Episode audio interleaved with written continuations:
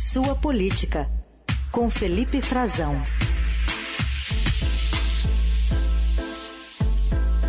Fala, Frazão, bom dia. Oi, Carol, bom dia para você, bom dia, Heisen, bom dia, ouvintes da Dourado. Bom dia. Bom, queria tratar contigo aqui sobre pesquisas eleitorais. Tem duas aqui de intenções de, de voto divulgadas ontem que estão mostrando, embora com números diferentes, um quadro estabilizado com o ex-presidente Lula e o presidente Bolsonaro isolados na liderança para o primeiro turno. A Quest Genial tem o petista com 45% contra 25% de Bolsonaro. Ciro aparece em terceiro com 7% e empate técnico com Sérgio Moro, que tem 6%. E para o segundo turno, a Quest aponta a vitória de Lula nas duas simulações. Já o Poder Data aponta uma vantagem menor de Lula, embora Bolsonaro tenha recuado dentro da margem de erro. Ex-presidente tem 40% das intenções de voto contra 30% do atual. Na pesquisa anterior, Bolsonaro tinha 32%. Ciro e Moro aparecem empatados com 7%. Assim como na Quest, o Lula também vence em todas as simulações de segundo turno do Poder Data. Queria te ouvir sobre como essas pesquisas caem no colo desses é, políticos que estão né, querendo disputar aí a, a, eleição de outubro, pensando na cadeira do presidente da República. Carol, primeiro uma coisa comum entre elas, né, a despeito da diferença de números, que pode ser explicada também pela diferença de método. São pesquisas diferentes. Uma, a, a Quest da Genial Investimentos, da corretora, ela é feita presencialmente com entrevistas e a pesquisa do Poder Data é feita por telefone. Isso explica, eh, costuma gerar valores diferentes e a gente vê, em geral, uma ligeira vantagem nos números do Bolsonaro e uma diminuição na, na, na diferença dele para o Lula, que também cai um pouquinho na pesquisa do Poder Data tradicionalmente, já na pesquisa da Quest que mais parecida né, com a metodologia dos outros institutos que a gente está mais acostumado a conversar, os institutos mais tradicionais, como o Datafolha, uh, e, eles têm a pesquisa presencial. Essa é uma diferença para a gente pontuar para o nosso ouvinte, Carol. Mas o cenário é muito parecido, né? um cenário bem cristalizado, com um voto bem definido, com um patamar eh, já estabelecido para o Lula e para o Bolsonaro. E outra coisa que também chama atenção, Carol, é esse ligeiro aumento do Bolsonaro, uma trajetória, uma curva, é, ainda que dentro da margem de erro, de, de, uma melhoria na pesquisa para as intenções de votos do, do Bolsonaro, ele está sofrendo uma certa estagnação também. Uh, o voto não está melhorando tanto quanto poderia.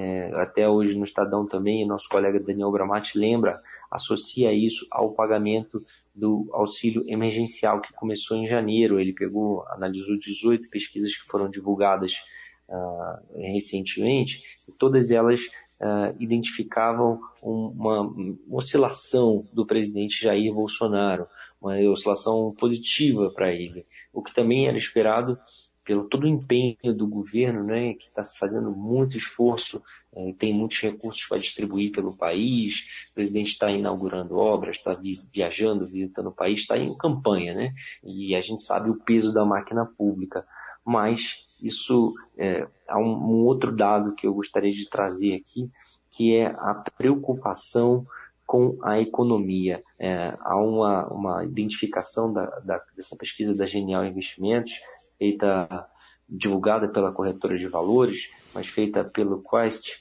que mostra uh, um aumento uh, brutal, diria aqui, uh, de, de, fevereiro para março, na preocupação do brasileiro com a economia. Isso já vinha é, sendo notado pelos bastidores das campanhas que fazem pesquisas próprias, né? Eles entendiam que haveria uma diminuição na preocupação com a saúde, com a questão da pandemia especialmente, e ao, até a chegada das eleições, isso está se mostrando, há uma queda alta e há uma alta preocupação com a economia. Isso pode ser explicado pela inflação, pelos uh, aumentos de preços dos alimentos e pela guerra na Ucrânia, que está impactando principalmente o preço uh, de commodities internacionalmente e a nossa clara e, e situação grave que estamos vivendo, todos os brasileiros, né, Carol, que precisam se deslocar com o preço dos combustíveis. E é isso que explica também, Carol, é, um pouco do raciocínio do governo é, Bolsonaro, é, quando o presidente ontem vai a público colocar praticamente a cabeça do presidente da Petrobras a prêmio, né, Carol? Dizendo que existe a possibilidade de troca do presidente uh, da Petrobras, o ministro, o ex-ministro da Defesa, Joaquim Silvio Luna, que todo mundo pode ser substituído quando não está fazendo o seu trabalho a contento. E o plano dele já começou a, a, a ser desenhado com a possível indicação do ex-presidente do Flamengo, o atual presidente, melhor dizendo, o Rodolfo Landim, do Clube de Futebol Flamengo do Rio de Janeiro, que pode, é um engenheiro da área e pode assumir a Petrobras. Uh, ele praticamente entregou a cabeça do, do Joaquim Silvio Luna, que foi um colaborador do atual governo já na Itaipu, né, Itaipu Nacional, e também assumiu a Petrobras uh, por indicação do presidente quando havia no ano passado uma grande insatisfação com o aumento de preços de combustíveis também com o antigo presidente da Petrobras, Roberto Castelo Branco, Carol. Ou seja, é mais uma troca. Eu conversei ontem com alguns aliados do, do, do ex-ministro da Defesa, atual presidente da Petrobras, ele não está dando sinais de que deseja sair do cargo, mas o presidente deixou muito claro a sua insatisfação, chamou os aumentos de absurdo e está cobrando de qualquer maneira que haja uma redução, já que nos últimos dias houve uma queda ligeira no, da cotação do preço do petróleo, ele queria uma redução ou a reversão do aumento que foi anunciado, que chegou nas bombas aí na semana passada, é um aumento muito impactante no país todo. E estão os militares que são aliados dele entendem que o presidente Bolsonaro está agindo de maneira diversionista, tentando pousar de, de bom moço, né, de bonzinho, tentando reverter esse aumento por interesses políticos, por interesses eleitoreiros, tentando jogar para a torcida quando ele oferece aí a, a, a possibilidade ou pressiona publicamente uh, o Joaquim Silvio Luna a sair do cargo, coisa que ele não está inclinado a fazer, coloca a cabeça dele a prêmio e ainda, é, de certa forma, não indica né, como é que isso vai reverter, porque o interesse dele para que isso, para o que ele deseja é, é, ocorrer, que é a mudança na política de preços da Petrobras, não basta a troca do presidente. Carol Reis. Bom, ao falar dessa possível demissão do general Luna, ele até disse que, ele repetiu, né, o presidente Bolsonaro, que todo mundo é passível de ser demitido, menos o, o vice. Parece que é quase um lamento, né, dele isso, que ele repete tanto. E o vice, o vice Mourão se filiou ontem aos republicanos, para se garantir, já que não deve estar na chapa também, né, do presidente, a reeleição. É, ele, ele, ele, o Mourão entrou em campo, né? Já estava anunciado, né? É um desejo dele, mais um desejo, né? Além dessa interferência, interferir na política de preços da Petrobras, ele acabou admitindo, inclusive, ontem, que ele pediu para um atraso, né? Pediu, fez uma interferência é, clara política, pedindo para a Petrobras adiar em um dia o aumento, né? É, mas ele que gosta tanto de dizer que não interfere em nada, está interferindo politicamente, está pressionando claramente e gostaria também de fazer essa interferência, é, na, mas não pode na legislação. Né?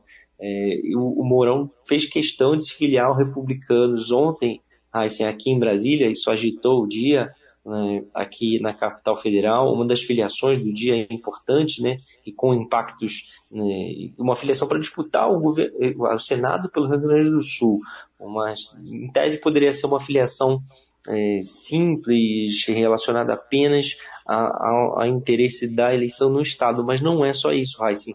O, o Bolsonaro ele estava ligado, claro, nessa filiação, todo mundo esperava ver como seria, em que tom viria o discurso do Mourão. Mourão veio é, sem a presença de grandes ministros do Palácio, mas alguns ministros do governo é, Jair Bolsonaro apareceram lá, é, e o Mourão fez uma declaração dizendo que o presidente Bolsonaro sabe perfeitamente que tem toda a lealdade dele, apoio irrestrito ao projeto de reeleição.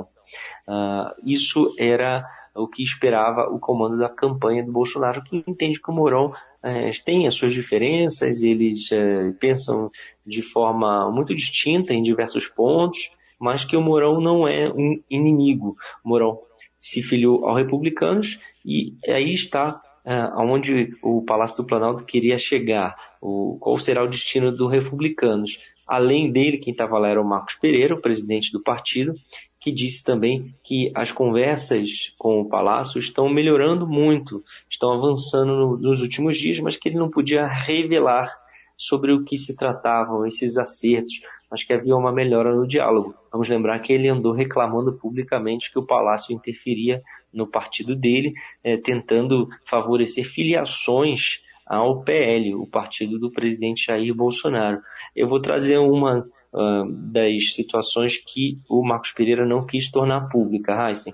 É o seguinte, ontem houve um acordo, uma sinalização de um acordo para que o, o, o, deputado Jonathan de Jesus, que foi líder do Republicanos, seja uh, levado uh, para a próxima vaga de ministro do Tribunal de Contas da União. Há uma disputa na Câmara essa disputa envolve a deputada Soraya Santos, do PL, do presidente Bolsonaro, e o Jonathan de Jesus, do Republicanos. Os Republicanos está insatisfeito com os espaços e, segundo eu apurei ontem, com uma pessoa que conversou com o Jonathan, ele saiu da casa do presidente da Câmara, Arthur Lira, do Progressistas, aliado do presidente Jair Bolsonaro, com a promessa de que ele será o nome da base do governo e o nome apoiado pelo próprio Arthur Lira para assumir a próxima vaga que abre esse ano no Tribunal de Contas da União. Esse é um dos acordos e pode favorecer uh, a, a um apoio do presidente uh, do Republicanos, Marcos Pereira, e do seu partido, que é ligado à Igreja Universal, ao presidente Jair Bolsonaro. Rapidinho, Frazão, falar ainda sobre a Ana Amélia no PSD? Ana Amélia, a senadora, ex-senadora Ana Amélia, Carol, também só para a gente não deixar de registrar, uh, se filiou ontem ao PSD, também uh, outra filiação que diz, ela vai ser adversária do Mourão nessa corrida, né? Ela tá, vai disputar o Senado também, ela tinha convite também do PSDB e, e é mais uma filiação de ontem que foi feita lá no Rio Grande do Sul, lá em Porto Alegre, mas também influencia no cenário nacional, porque é, todos os olhos estavam voltados para a presença do governador gaúcho Eduardo Leite, que tem mais duas semanas para decidir seu futuro político, que pode ser o candidato do PSD ao Palácio do Planalto. O presidente do partido, Gilberto Kassab, estava lá e disse claramente ao Eduardo Leite: o Brasil precisa de você. Ele citou Camões, eh, falou sobre a importância da Ana Amélia, que o dia era dela, que ela estava tomando uma decisão que é muito difícil para todos os políticos a decidir sobre a, uma candidatura, mas é, deixou claro, né, com essa ida, com essa presença, é mais uma aliada dele a entrar no PSD. Outros já tinham feito esse caminho e o convite está feito, está na mesa. Agora só falta uma decisão do Eduardo Leite. Ele voltou para o Brasil recentemente depois de uns dias nos Estados Unidos, está sofrendo uma grande pressão, uma operação dos tucanos, que são anti-Dória no PSDB, para que ele fique.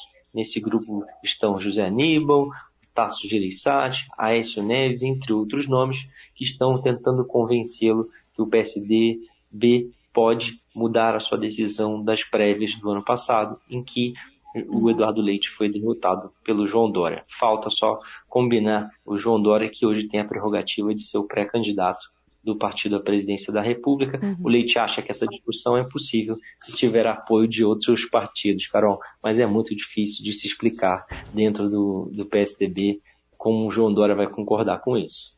Felipe Frazão conosco aqui às terças e quintas no Jornal Dourado. Valeu, Frazão. Até semana que vem. Até, Carol Heissen. Boa quinta a todos.